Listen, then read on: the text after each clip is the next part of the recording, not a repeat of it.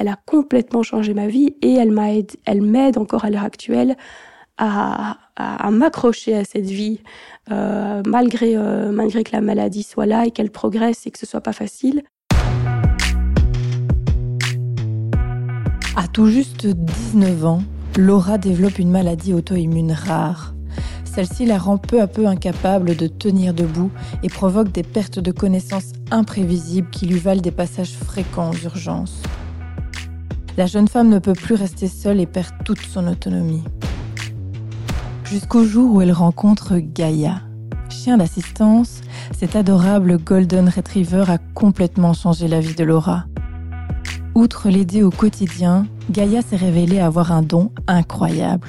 Elle arrive à détecter à l'avance ses malaises et la prévient systématiquement. Dans cet épisode, elle nous parle de la relation forte qu'elle a construite avec Gaïa et comment celle-ci l'aide à affronter la maladie. Bonne écoute. Inspiration. Quand les épreuves de la vie poussent à l'action. Un podcast d'En Marche, le magazine de l'AMC. Euh, bah, je suis tombée malade, euh, j'avais 19 ans. Euh, donc aujourd'hui, j'en ai 29. Donc c'était il y a, une, dizaine d'années. En fait, j'ai attrapé un virus. on a fait plein d'examens et j'ai commencé à avoir des pertes de connaissances. Et petit à petit, j'ai perdu de la mobilité. Et c'est oui, c'est comme ça que la maladie, on va dire, est rentrée dans ma vie. Et donc, euh, avec perte de mobilité, il y a eu aussi ben, perte d'autonomie, euh, perte d'indépendance, de plus pouvoir rester toute seule, euh, l'arrêt de mes études et euh, oui, alité. Et, euh, et alors, bah, avec les pertes de connaissances, ben, je chute, je chutais énormément et du coup, ben, comme je ne sentais pas venir les pertes de connaissances, je me blessais aussi énormément.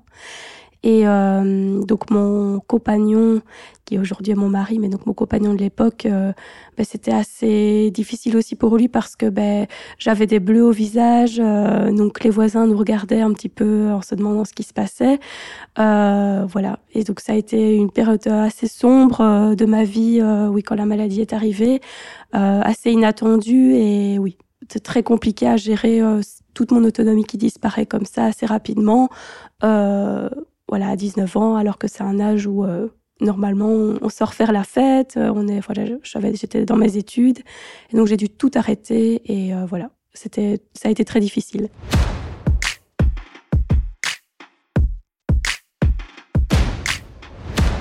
Euh, mes pertes de connaissances, c'est en fait un problème de circulation, euh, enfin un problème de, la, de circulation euh, donc euh, au niveau du volume sanguin.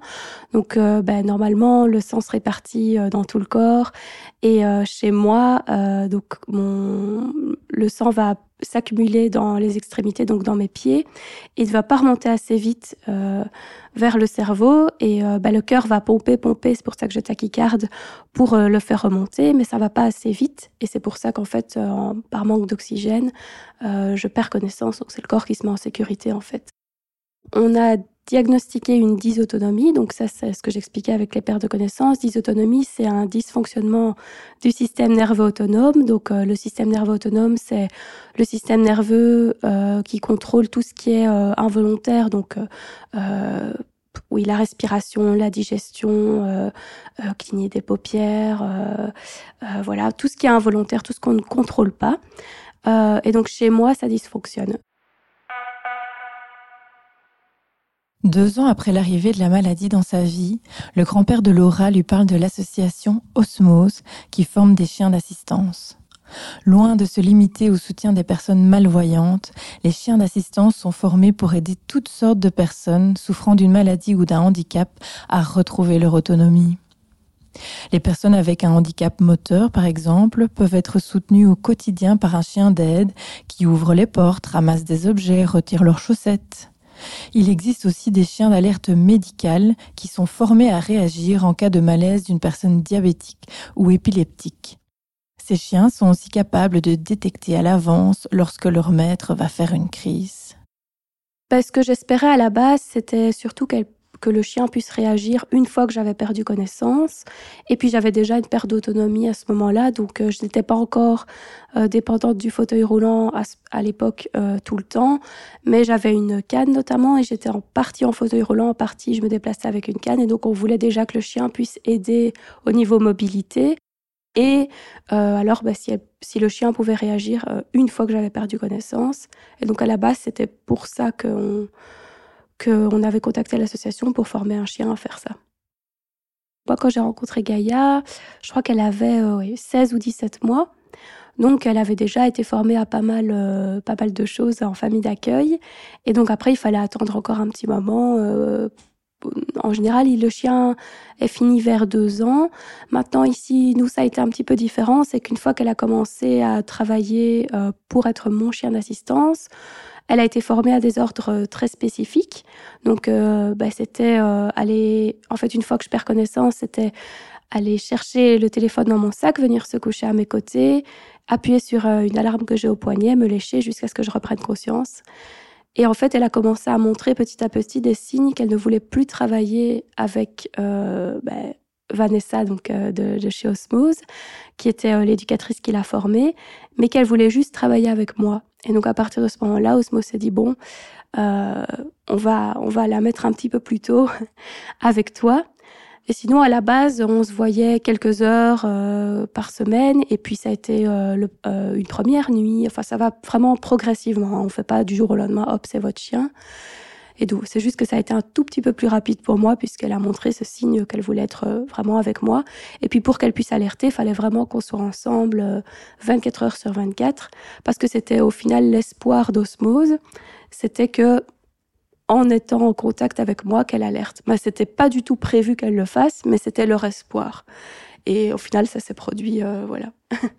en étant ensemble tout le temps, elle a montré les signes qu'elle sentait venir les, malaises à l'avance.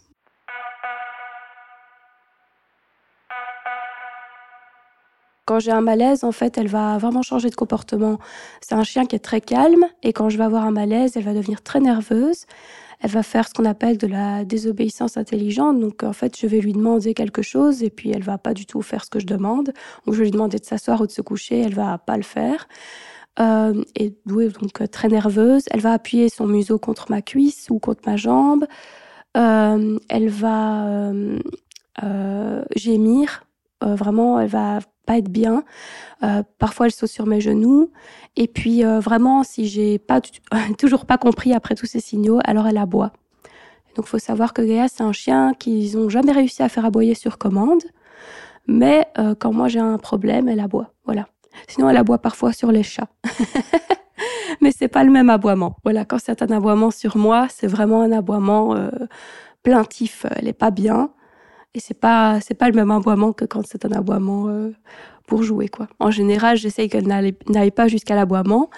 Mais du coup, quand, euh, quand elle alerte, et que j'ai compris, parce qu'il m'a fallu un petit temps aussi, évidemment, pour comprendre que c'était des alertes, au début, je me baladais avec un petit carnet pour noter euh, tout ce qu'elle faisait, euh, qu'est-ce qui changeait dans son comportement pour vraiment m'adapter.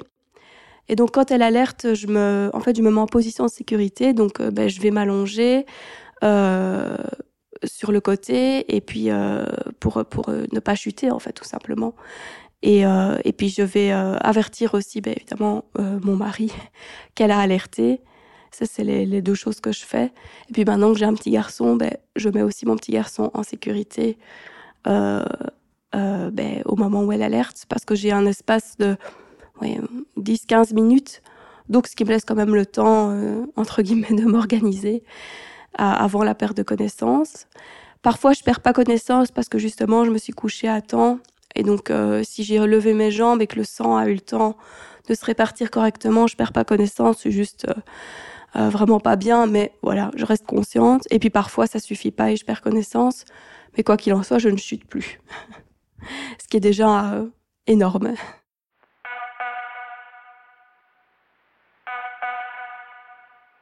Elle ne se trompe jamais? Elle ne se trompe jamais. Elle ne s'est jamais trompée. Moi, il m'est arrivé euh, au début de me tromper, de passer à côté de ces alertes. et puis maintenant, bah, c'était il, y a longtemps, maintenant on se connaît par cœur, donc elle ne s'est jamais trompée, et puis maintenant moi je l'écoute à 100%, donc il n'y a plus aucun risque, et j'ai confiance en elle aveuglément, je lui confie, je lui confie ma vie en fait, hein, vraiment. Et pour moi, elle est plus fiable qu'un appareil médical parce qu'un appareil médical, il peut y avoir un problème de, enfin si c'est avec des piles, il peut y avoir un problème de piles, il peut y avoir euh, plein de soucis techniques, des bugs euh, informatiques, hein, alors que Gaïa n'a pas ce, voilà, c'est pas un robot, donc euh, bien sûr elle, elle reste, on va dire, j'ai envie de dire, elle reste humaine, mais voilà, elle reste, voilà, c'est, c'est pas un robot, elle est pas, si elle est parfaite à mes yeux, mais je veux dire, elle est fiable à ce niveau-là à 100%. Bien sûr, elle peut avoir ces petits moments où euh, elle fait la faux folle et euh, voilà, c'est, c'est dans ce sens-là que je dis que c'est pas un robot, mais euh, elle ne s'est jamais trompée et voilà. On va souvent à Disney, à Disneyland Paris, et on est, on est des grands fans de Disney. Et pareil, on avait arrêté d'y aller bah, à cause de ma maladie. Et puis, ben, on est retourné grâce à elle au final. Euh, et ça fait maintenant quelques années qu'on va avec elle. Et euh, voilà, même dans ce contexte-là où c'est quand même une foule immense, euh, beaucoup de stimuli, de, la musique en permanence, les attractions. Non, elle reste très concentrée, elle alerte, euh, elle travaille, enfin voilà, elle est très très concentrée en toutes circonstances en fait. On sait expliquer cette capacité à sentir venir tes malaises à l'avance? Mais dans le cas du diabète, on sait que c'est une question d'odeur. Donc, on présume que c'est probablement une question d'odeur aussi dans ma maladie. Maintenant, comme ma maladie est encore, euh, allez, à moitié un mystère, euh, on ne peut pas prouver à 100% ce qu'elle ressent. Mais en tout cas, il y, a quelque chose, ça oui, parce que son comportement change vraiment au moment où je vais, où je vais avoir un malaise. Qu'est-ce que ça a changé dans ta vie, justement, ce fait que maintenant Gaïa prévient euh, à l'avance tes crises? Bah tout, tout, ça a tout changé. Euh, j'avais j'avais plus de vie, on peut dire ça comme ça.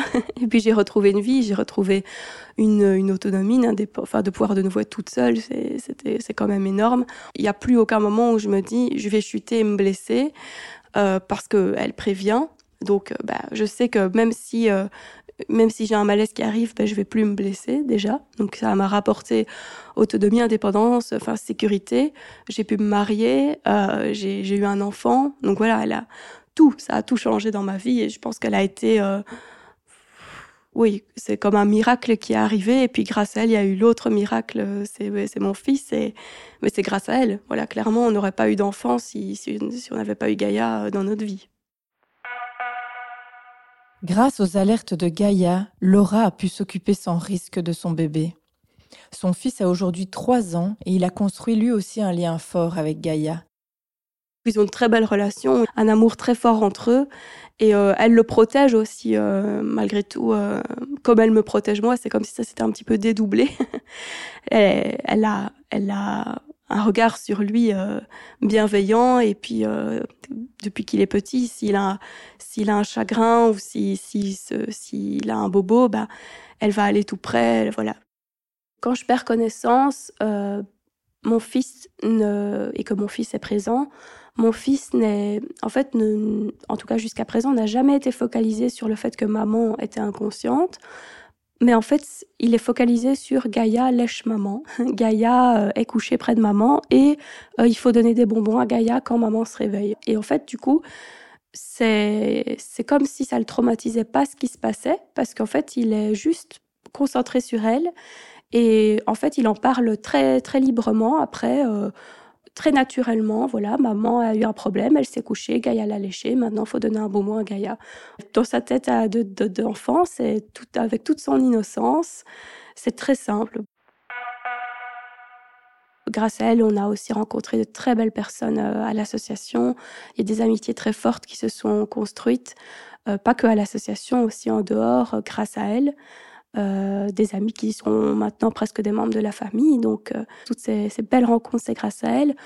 Et puis, j'ai été dans la résilience beaucoup plus vite grâce à elle, je pense. En fait, euh, quand on a une maladie comme ça, comme la mienne, c'est les étapes du deuil en permanence. On, on refait en permanence ce, ce, chemin de se dire qu'est-ce que j'ai perdu dans, qu'est-ce que je ne peux pas faire, qu'est-ce que j'aurais aimé que ma vie soit. Et en fait, le fait qu'elle soit tout le temps là, moi je dis, elle m'aide à traverser les tempêtes parce que ben, je pense que je suis peut-être plus plus résiliente et plus positive grâce à elle. Et bien sûr, euh, oui, évidemment, grâce à mon mari et à mon fils, évidemment.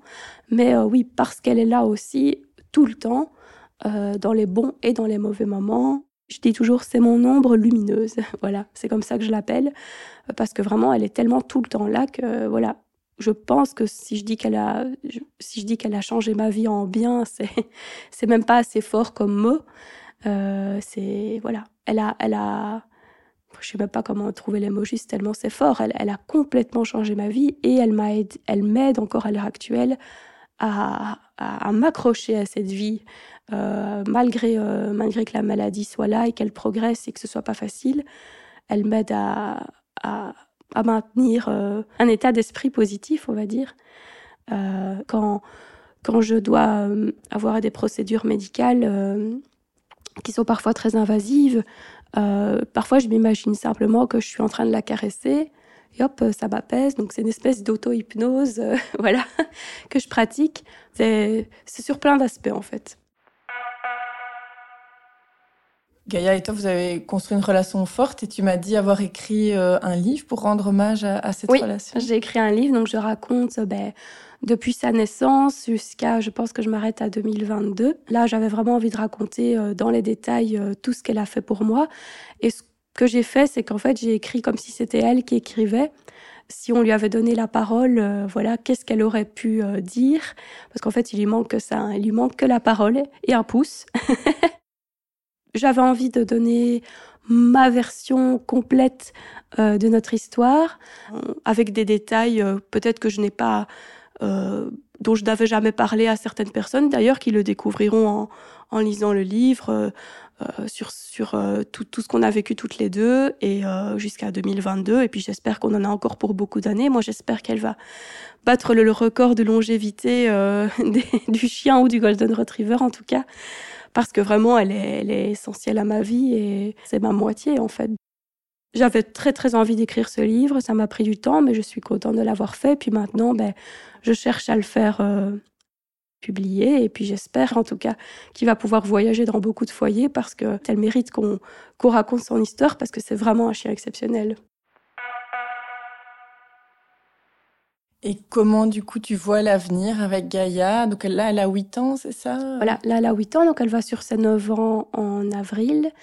Euh, ben, l'avenir, c'est que malheureusement, euh, vers ses 10 ans, il faudra qu'il y ait un autre chien qui rentre dans ma vie.